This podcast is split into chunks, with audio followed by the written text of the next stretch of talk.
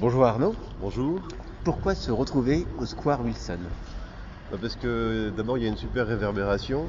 On n'entend pas très bien là, mais euh, on a vraiment l'impression d'être dans une chambre à écho. Et puis euh, ben, ça, à la forme d'une soucoupe volante. Quoi.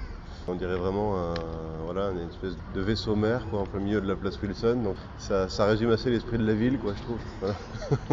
Dans une interview de 2004, à la question comment être heureux à Brest, ta réponse a été bof. Et en 2011 Euh, bof.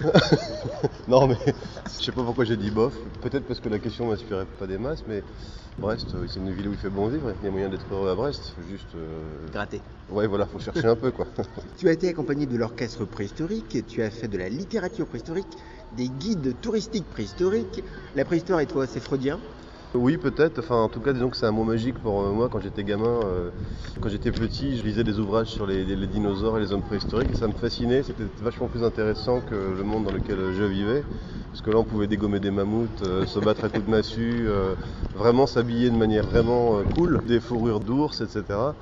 Et puis, euh, on vivait dans des cavernes. Enfin, c'était vraiment génial, quoi. Ça changeait du lotissement, quoi. C'était largement mieux finalement. c'était vachement mieux, donc pour moi c'est devenu une espèce de mot magique. Je me suis rendu compte en grandissant que je gardais une espèce de nostalgie des dinosaures en plastique que j'avais quand j'étais petit et, et que finalement dans ma tête c'était euh, la promesse d'un monde vierge de toute euh, civilisation et donc de tout souci quoi. Donc c'est devenu une espèce de symbole de l'imaginaire. voilà.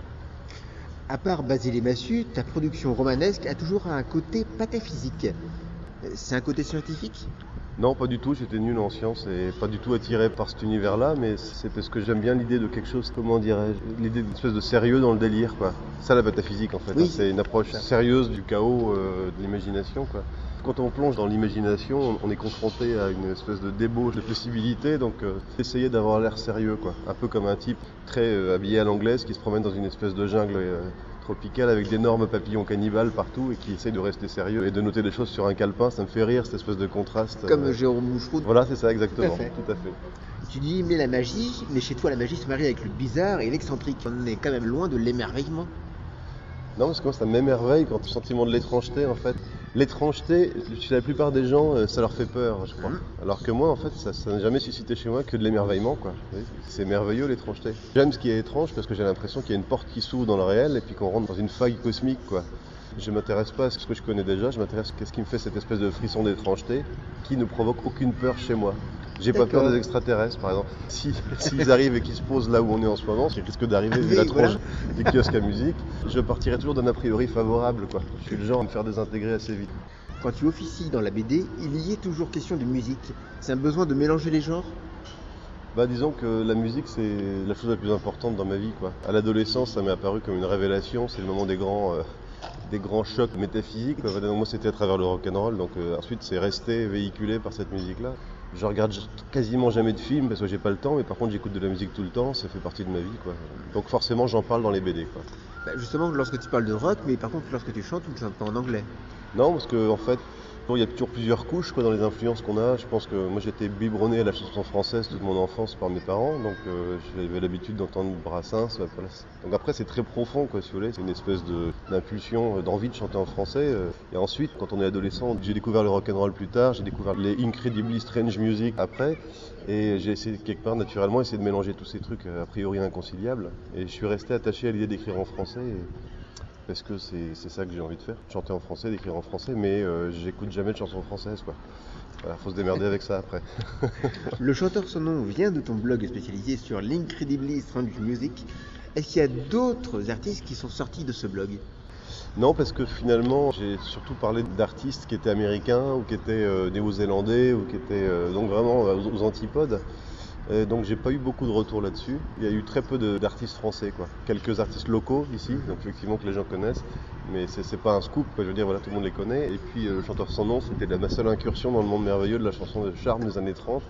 Voilà, sinon il y a trop de distance moi, entre nous et, et les artistes, je pense, pour avoir ce genre de, de témoins euh, surprises qui arrivent à la dernière minute. quoi. On parle de musique expérimentale au point que tu es le cofondateur du festival Invisible. Oui, c'est avec ma femme Maëlle, Mhm. c'est surtout elle d'ailleurs qui est vraiment l'initiative du Festival Invisible. Ben, c'est, en rhétorique on appelle ça un oxymore, quoi. Festival et invisible. Moi j'aime bien les oxymores, ça me fait rire. Donc c'était l'idée de créer une espèce de rendez-vous euh, annuel où on verrait des choses qu'on n'a pas l'habitude de voir. Donc des artistes internationaux, euh, nationaux ou locaux, mais des personnalités, des singularités, des excentriques, des marginaux, des outsiders, etc. Et puis comme euh, ben, je passe toutes mes journées à écouter de la musique le plus bizarre possible souvent, c'était l'occasion de pouvoir concrétiser des concerts, de rencontrer des gens, etc.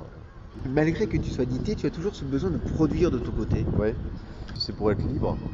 C'est le bon vieux principe paysan peut-être de ne pas te mettre tous ses œufs dans le même panier. Quand on est édité, on discute avec un éditeur, c'est intéressant, il y a des délais, toute une relation assez particulière. Puis à côté, j'ai un peu par réaction, j'ai envie de pouvoir enregistrer un disque le vendredi, faire la pochette le samedi et le mettre en vente sur internet le dimanche. Cette Oui. espèce de rapidité là, ça me, ça me détend, ça me, ça me détend les nerfs euh, quand je dois attendre six mois pour la sortie d'un bouquin. Donc c'est un équilibre, voilà. Mais j'aime le principe de foisonnement. Je, suis fasciné par les artistes qui foisonnent. Je trouve que souvent on, gagnerait euh, à pas être tout le temps dans le, fait de sortir un disque tous les trois ans et puis, et puis, et puis rien. Alors les tiroirs des gens sont pleins de, de, de curiosités, d'étrangetés qui ne s'autorisent pas à sortir, qui refoulent dans leurs tiroirs. Donc moi je pense que vu qu'on a des graveurs de CD, bah, publions-les, même si c'est à 5 exemplaires, ça fera plaisir à 5 personnes quoi. Tu as ton propre label, l'Église de la Petite Folie. On y rencontre Monstre, Johan Carquet, Otis Kulf. L'univers est-il le même? Non, l'univers n'est pas le même, il y a des points communs quoi. Et enfin tout simplement les points communs c'est qu'on s'est connus et on a, forcément travaillé un moment sur quelque chose ensemble. C'est assez pragmatique. hein. Et puis euh, parce que ça collait bien entre nous, euh, avec Johan Carquet, je l'ai aidé à enregistrer ses deux premiers albums. Outis Kulf, j'ai fait un duo avec elle, c'est comme ça qu'on s'est rencontrés quoi. Mais il y a toujours un, quand même une espèce de, de fantaisie commune je crois. Parce que euh, Johan il a fait une chanson qui s'appelle Le paradis des fakirs. C'est quand même merveilleux quoi, voilà. Donc c'est exemple. Très bien. Merci beaucoup Arnaud.